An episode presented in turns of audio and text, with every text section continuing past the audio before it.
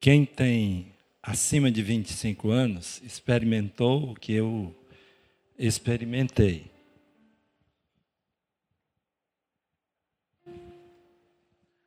A gente tirava foto e aí tinha o filme para revelar. A gente tinha maior cuidado na hora de tirar foto. Porque a gente só sabia do resultado depois de, de revelar a foto. Né? Então, a, a Kodak editou a Love, não é? Era uma maquininha pequenininha. e a gente tinha cuidado na hora de bater a, a, a foto, fazer a pose para aguardar a revelação. A revelação é que iria demonstrar se tivemos sucesso ou não na foto. Para revelar precisava de todo um, um profissional, né? habilitado para mostrar, evidenciar como foi aquela foto. Hoje a gente vai falar sobre as intenções do coração.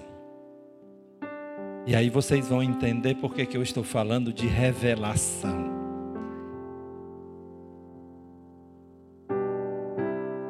Texto bíblico para a nossa reflexão é o Salmo 81, de 11 a 13. Os alunos de homilética, os alunos de seminários teológicos, os autodidatas em homilética, hoje eu, eu fiz questão de preparar essa mensagem na, na técnica exigida na homilética. Eu tenho até frase de transição para cada cada ponto da mensagem. Texto bíblico, Salmo 81. Cadê meu Robson? Meu Robson está gravando. Está gravando. As mensagens estão sendo colocadas no site da igreja. Nós já temos pelo menos uh, sete mensagens já gravadas e postadas no site da igreja. Elas só são em áudio no Spotify, e hoje eu perguntei o que era isso, que eu não sei, ou não sabia. Me disseram. Né? Pois bem, é a, é a nova tecnologia da informação ajudando aí pessoas como eu. Salmo 81, versos 11 a 13. Mas meu povo não ouviu a minha voz, e Israel não quis saber de mim. Por isso, eu os entreguei à teimosia de coração, para que andassem segundo os seus próprios conselhos. Ah, se o meu povo me escutasse, ah, se Israel andasse nos meus caminhos. Que lamento, que lamentação. Vamos orar? Querido Deus e Pai, Estamos abrindo as tuas escrituras e pedindo entendimento. Faz com que cada pessoa, ó Deus, se aproprie das verdades contidas nas tuas escrituras. Ela será aberta, ela será exposta. E que teu Espírito Santo ilumine cada pessoa a apropriar-se das verdades nela contidas. Em nome de Jesus. Amém. As intenções do coração são reveladas quando a pessoa prospera em tudo o que faz. As intenções do coração são reveladas quando a pessoa prospera em tudo o que faz. O rei Uzias foi maravilhosamente ajudado Deus o fez prosperar em tudo o que empreendeu, em tudo em que colocou suas mãos. Ele tornou-se poderoso. Mas quando tornou-se poderoso, seu coração se exaltou. A sua prosperidade, o sucesso na sua vida, o poder nas suas mãos, revelou seu coração. Quando o rei Uzias revelou o seu coração, ele foi reprovado. reprovado por Deus. Ele exaltou-se, ele ensoberbeceu-se, tornou-se arrogante, autossuficiente. Segunda Crônicas, capítulo 26, verso 5 e do 13 ao 16.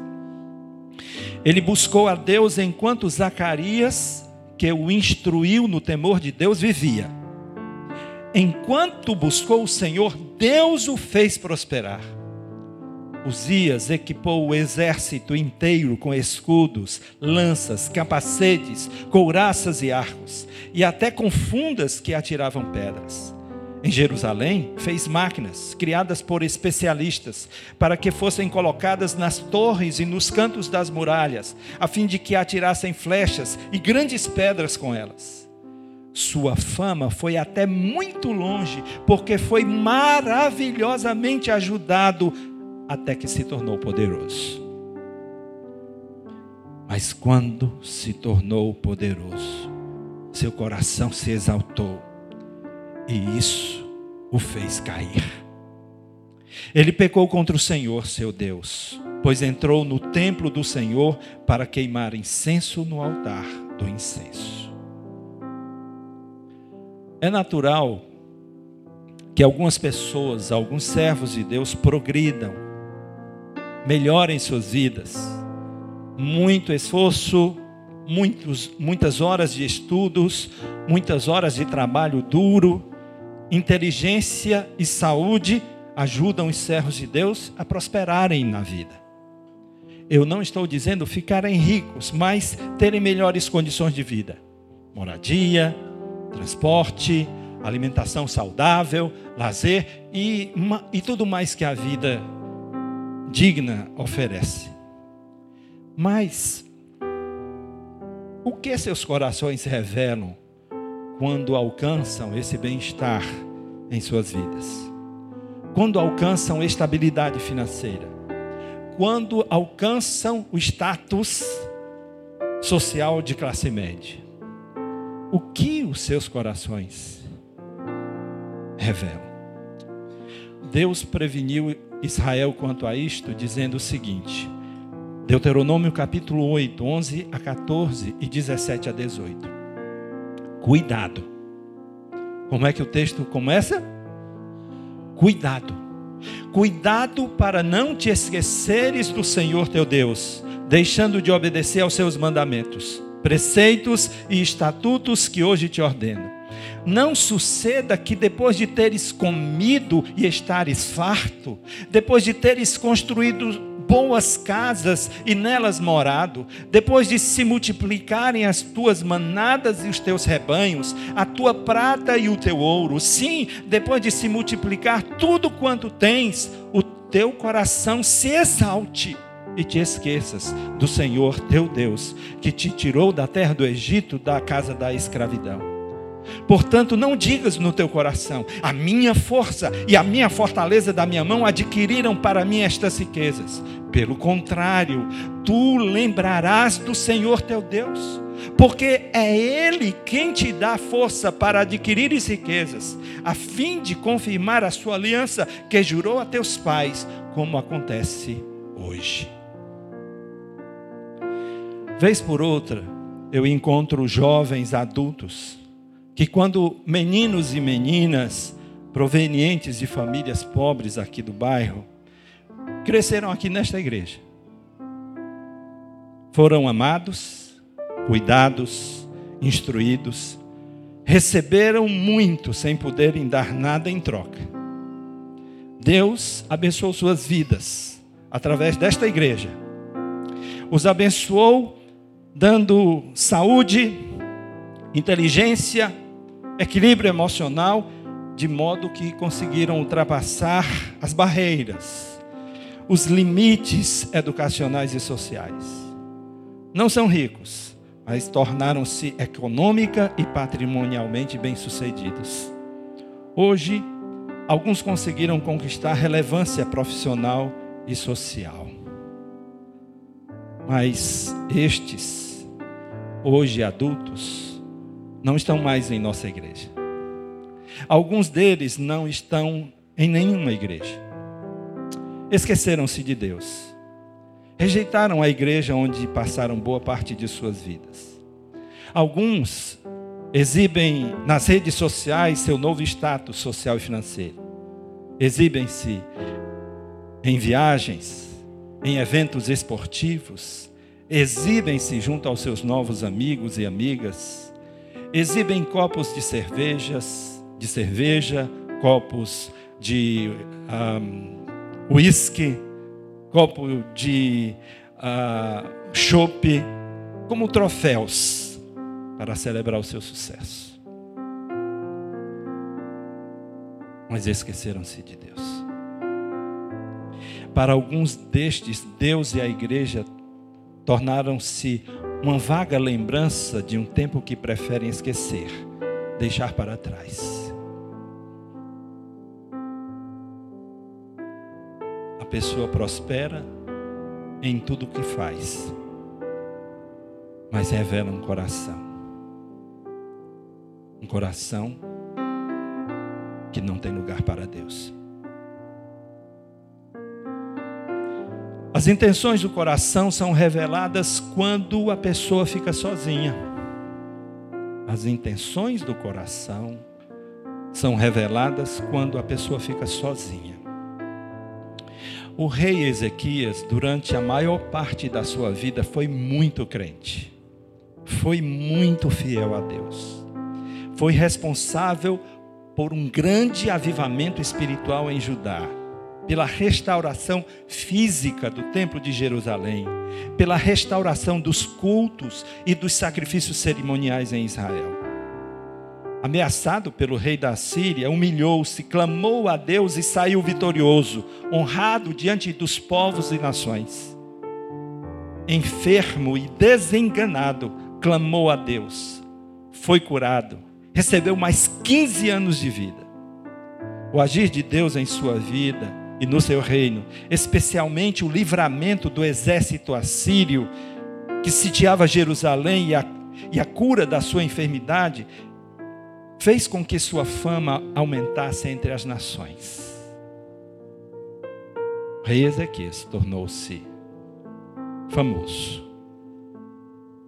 A palavra em 2 Crônicas, capítulo 32, de 24 a 31, descreve o seguinte: Naqueles dias, Ezequias adoeceu e estava à morte.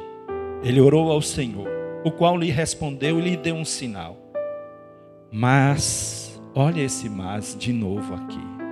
Mas Ezequias não correspondeu ao benefício que lhe foi feito, pois o seu coração se exaltou. Pelo que veio grande ira sobre ele e sobre Judá e Jerusalém. Porém, Ezequias humilhou-se pela soberba do seu coração. Ele e os habitantes de Jerusalém. De modo que a grande ira do Senhor não veio sobre eles nos dias de Ezequias. Ezequias teve muitas riquezas e honra. Proveu-se de depósitos para prata, ouro, pedras preciosas, especiarias, escudos e toda espécie de objetos valiosos. Também de celeiros para armazenar trigo, vinho, azeite, de estrebarias para todo tipo de animais e de currais para os rebanhos. Além disso, construiu cidades para si e teve muitos rebanhos e manadas, pois Deus lhe tinha dado muitíssimos bens. Quem lhe deu muitos bens?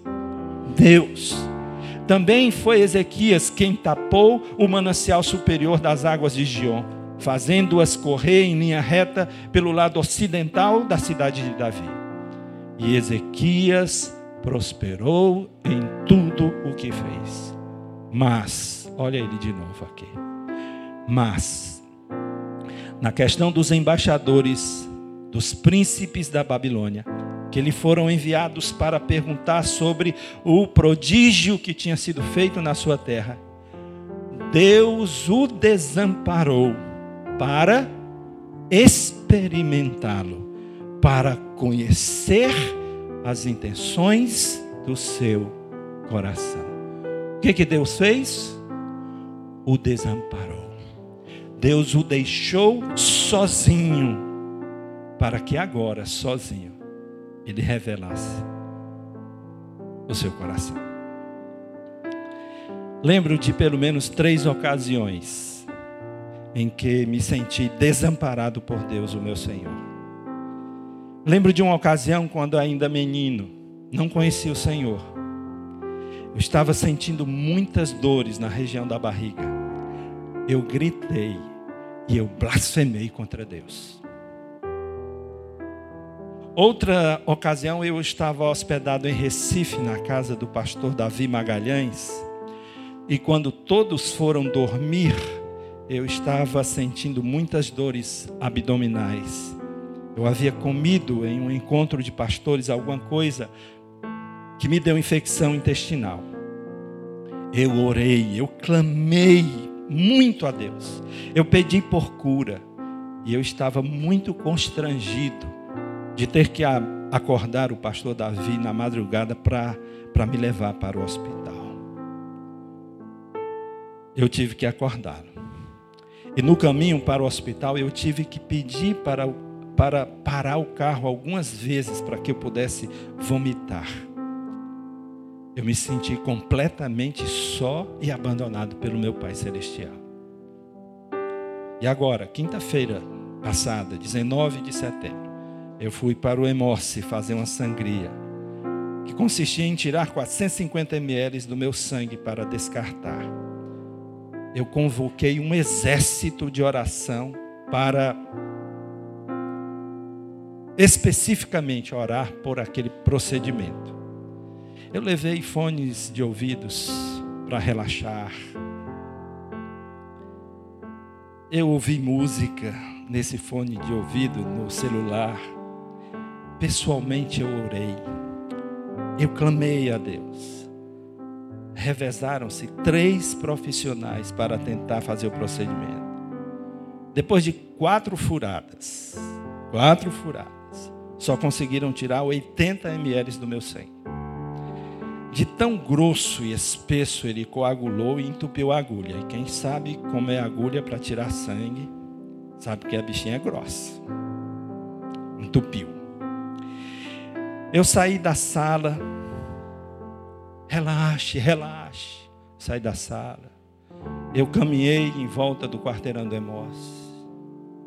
Eu clamei, eu orei, eu reclamei. Voltei para a sala. Mais duas furadas. Nada. Eu fiquei frustrado, triste me senti desamparado por Deus. E eu ainda não sei o que Deus viu no meu coração. O que foi revelado para Ele. Eu não sei se naquela provação eu fui reprovado ou se fui aprovado. Eu ainda não sei.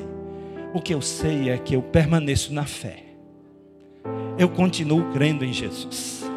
Ele continua sendo o autor e consumador da minha fé. Os meus olhos continuam fitos no Senhor. E eu espero, eu espero nele. As intenções do coração são reveladas quando a pessoa alcança o auge, o pico do sucesso. O pico do sucesso. Então, as intenções do coração são reveladas quando a pessoa alcança o auge, o pico do sucesso. E nenhum outro rei na história de Israel foi tão ricamente abençoado, próspero e bem-sucedido em tudo o que fez quanto o rei Salomão. Tudo o que ele quis fazer e realizar, ele conseguiu. Nada negou a si mesmo que lhe trouxesse prazer e satisfação.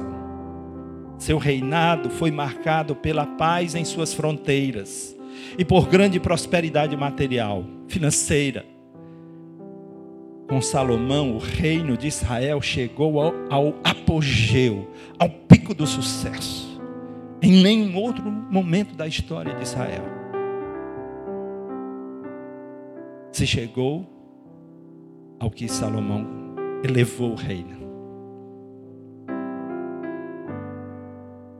Segunda Crônicas, capítulo 9, versos 22 a 27.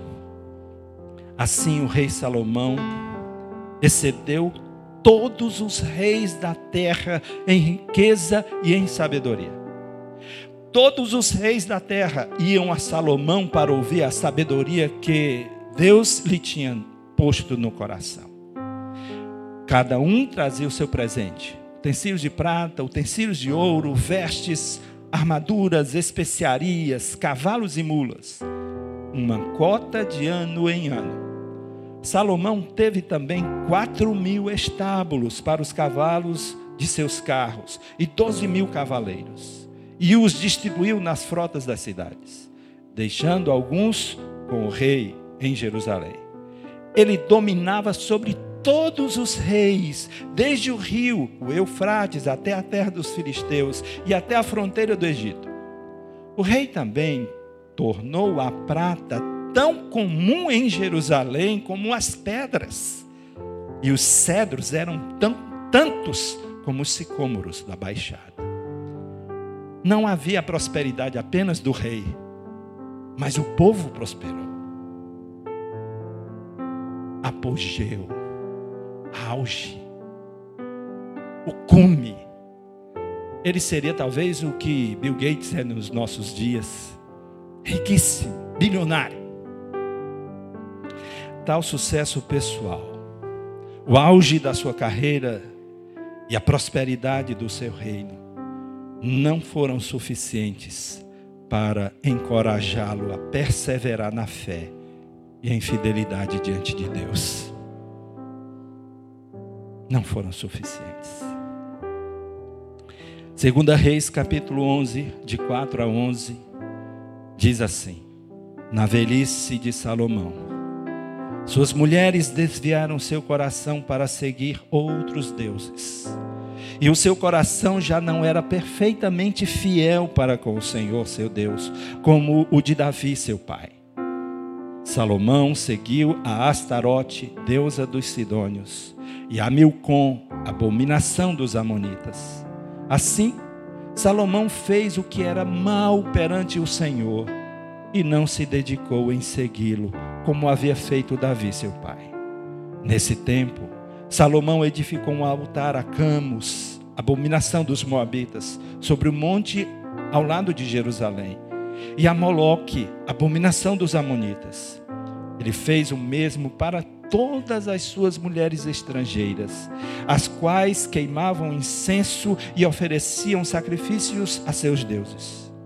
Por isso, o Senhor se indignou contra Salomão, porque o seu coração se desviara do Senhor, Deus de Israel, que lhe aparecera duas vezes e lhe ordenara expressamente que não seguisse a outros deuses.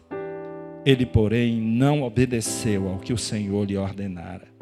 Então o Senhor disse a Salomão: Visto que agiste assim e não guardaste a minha aliança e os meus estatutos que te ordenei, certamente tirarei de ti este reino e o darei a teu servo.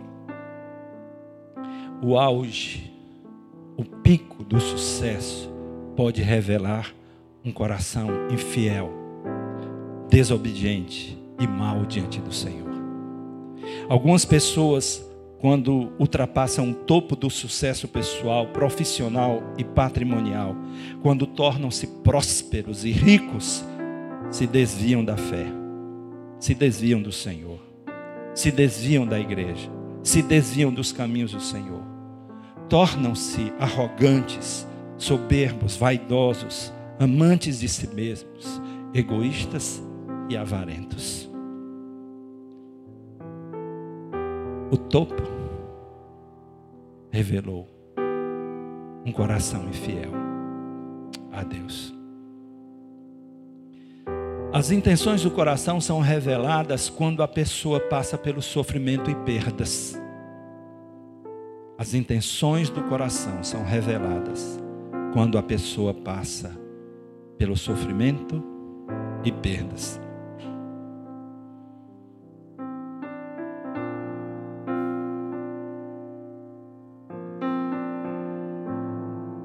Jó é um personagem bíblico extraordinário que repentinamente viu seus bens propriedades e riquezas desaparecerem. Viu seus dez filhos, dez filhos, morrerem de repente.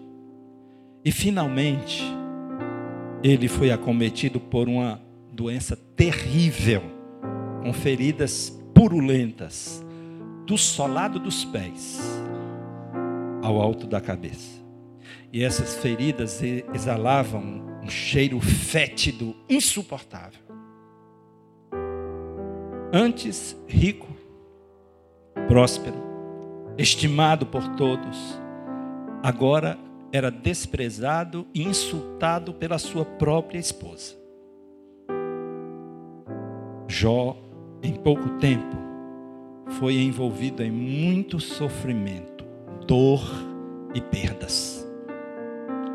A palavra de Deus diz no livro de Jó, capítulo 1, versos 20 a 22, capítulo 2, versos 7 a 10, capítulo 3, verso 1 e 11, o seguinte: Então Jó se levantou, rasgou o manto, rapou a cabeça, prostrou-se no chão, adorou e orou.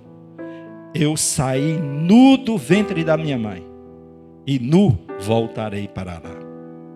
O Senhor o deu o Senhor tirou. Bendito seja o nome do Senhor. Em tudo isso, Jó não pecou, nem culpou a Deus por coisa alguma. Satanás saiu da presença do Senhor e feriu Jó com feridas malignas, da sola dos pés até o alto da cabeça.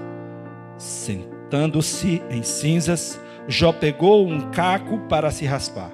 Então sua mulher lhe disse: Tu ainda te mantém íntegro? Amaldiçoa a Deus e morre. Mas ele lhe disse: Tu falas como uma louca. Por acaso receberemos de Deus apenas o bem e também e, e não também a desgraça? Em tudo isso, Jó não pecou com, com os lábios. Depois disso, Jó abriu a boca e amaldiçoou o dia do seu nascimento, porque não morria ao nascer porque não esperei ao sair do ventre. Sofrimento prolongado e perdas podem revelar amargura no coração.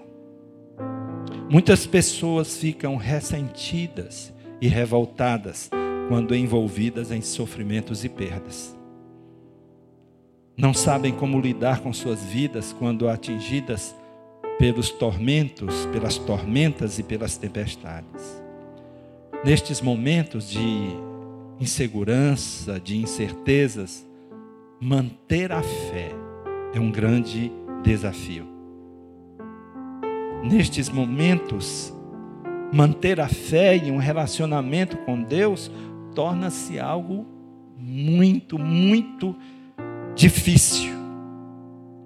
Até mesmo o sentimento, o sentido da vida torna-se motivo de reflexão.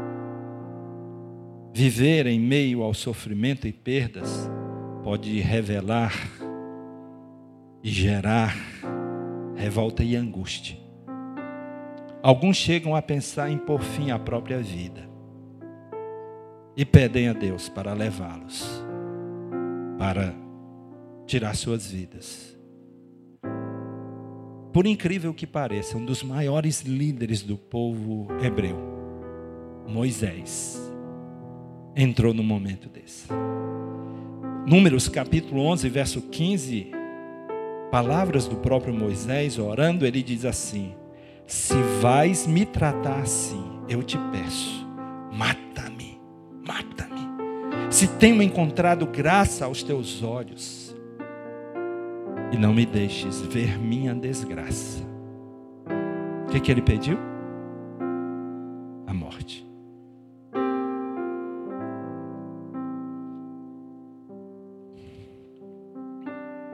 Você já foi ou está sendo provado?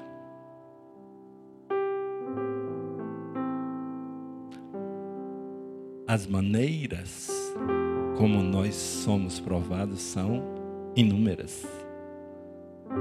Nós não somos provados apenas pela dor. São inúmeras maneiras. Nós somos provados quando tudo que a gente coloca as mãos prospera. Somos provados quando deixados sozinhos. Somos provados quando a nossa vida chega no auge, no pico da realização. E somos provados também nos momentos de dor e de perdas. Você está sendo provado? Nesta provação, o que está sendo revelado a, a seu respeito diante de Deus? O que você está mostrando para Deus? O que Ele está lendo na sua vida?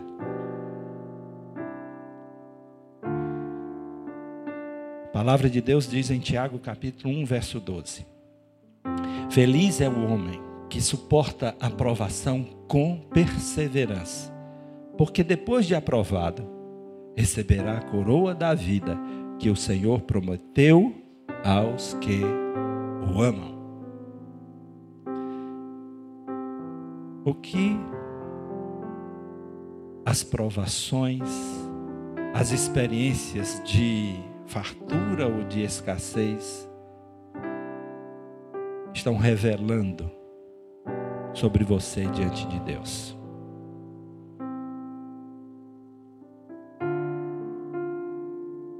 É você que está lá, o que que Deus está vendo? A palavra de Deus diz em Jeremias capítulo 17, verso 9 e 10. O coração é enganoso e incurável, mais que todas as coisas. Quem pode conhecê-lo? Eu, o Senhor. Examino a mente e provo o coração. Será que a sua prosperidade, o sucesso, o bem-estar, é uma maneira que Deus está utilizando para saber o que tem dentro do seu coração, para revelar o que está dentro dele? Ou será que as circunstâncias em que você se sente sozinho estão revelando quem você é de fato para Deus? Ou será que o pico de todas as realizações da sua vida estão demonstrando, na verdade, quem você é? Ou a dor e a perda que porventura você esteja passando, está revelando a essência de quem você é diante de Deus.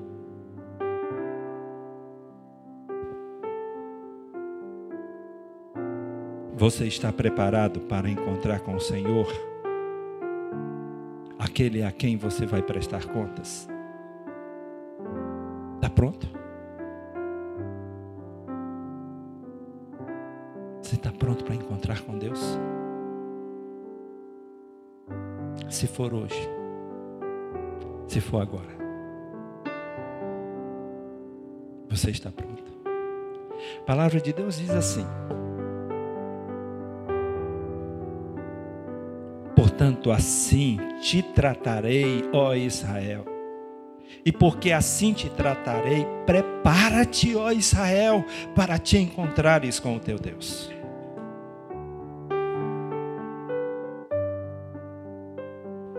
forma de Deus tratar cada pessoa é diferente.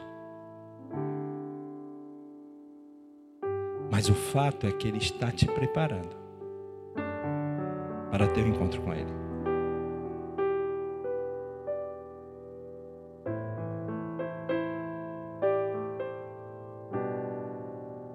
Hebreus 4,13. E não há criatura alguma encoberta diante dele Antes, todas as coisas estão descobertas e expostas aos olhos daquele a quem deveremos fazer o quê? Prestar contas.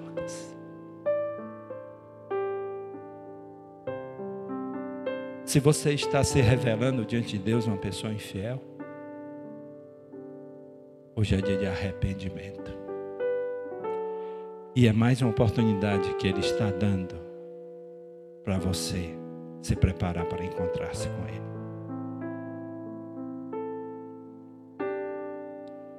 você. Suas entranhas e coração são esquadrinhados, são sondados e avaliados por Deus. Nesse momento agora, nesse exato momento, Deus está sondando, examinando você por dentro. O Senhor e somente o Senhor o conhece plena e profundamente. E ele resiste. Se opõe a quem é soberbo. Mas ele visita com graça os humildes. A palavra de Deus diz em Tiago, capítulo 4, 6 a 10. Todavia, ele nos dá maior graça. Portanto, ele diz: Deus se opõe aos arrogantes, porém dá graça aos humildes. Assim, sujeitai-vos a Deus, mas resisti ao diabo, e ele fugirá de vós. Achegai-vos a Deus, e ele se achegará a vós. Pecadores, limpai as mãos. E vós que sois vacilantes, que não sabe ainda o que quer com Deus, purificai o vosso coração, entristecei-vos, lamentai e chorai, que o vosso riso se transforme em lamento, e a vossa alegria em tristeza. Humilhai-vos diante do Senhor, e Ele vos exaltará. Tudo que Deus falou agora, para você ter um propósito te preparar para teu encontro com Ele. Se tem alguma coisa fora do lugar, é a hora de se quebrantar, se humilhar, porque Ele não despreza um coração quebrantado e humilde. Nunca esqueci a noite em que o jovem médico Marcos, hoje esposo de Germana, após ouvir a pregação do Evangelho nesta igreja e o apelo ao arrependimento, ele veio, ajoelhou-se trêmulo aqui diante do altar, diante do Senhor. Até hoje ele está firme na fé. Até hoje. Ele saiu lá do fundo, veio aqui, ajoelhou-se, trêmulo diante de Deus. E até hoje ele permanece firme na fé. Há um coração quebrantado e contrito, Deus não despreza. O que, que tem no teu coração? Nós vamos ouvir uma música enquanto você ora. E aí você vai pedir a Deus, Deus, sonda o meu coração. Você sabe o que, que o salmista pede a Deus? Sonda-me, ó Deus, o coração e prova-me Vê se há em mim algum caminho mau, algum caminho perverso e me livra. Faz isso. Pede a Deus para sondar. Se tem arrogância aí, se tem soberba, se tem presunção, peça a Deus: quebra, Senhor, quebra a minha vida.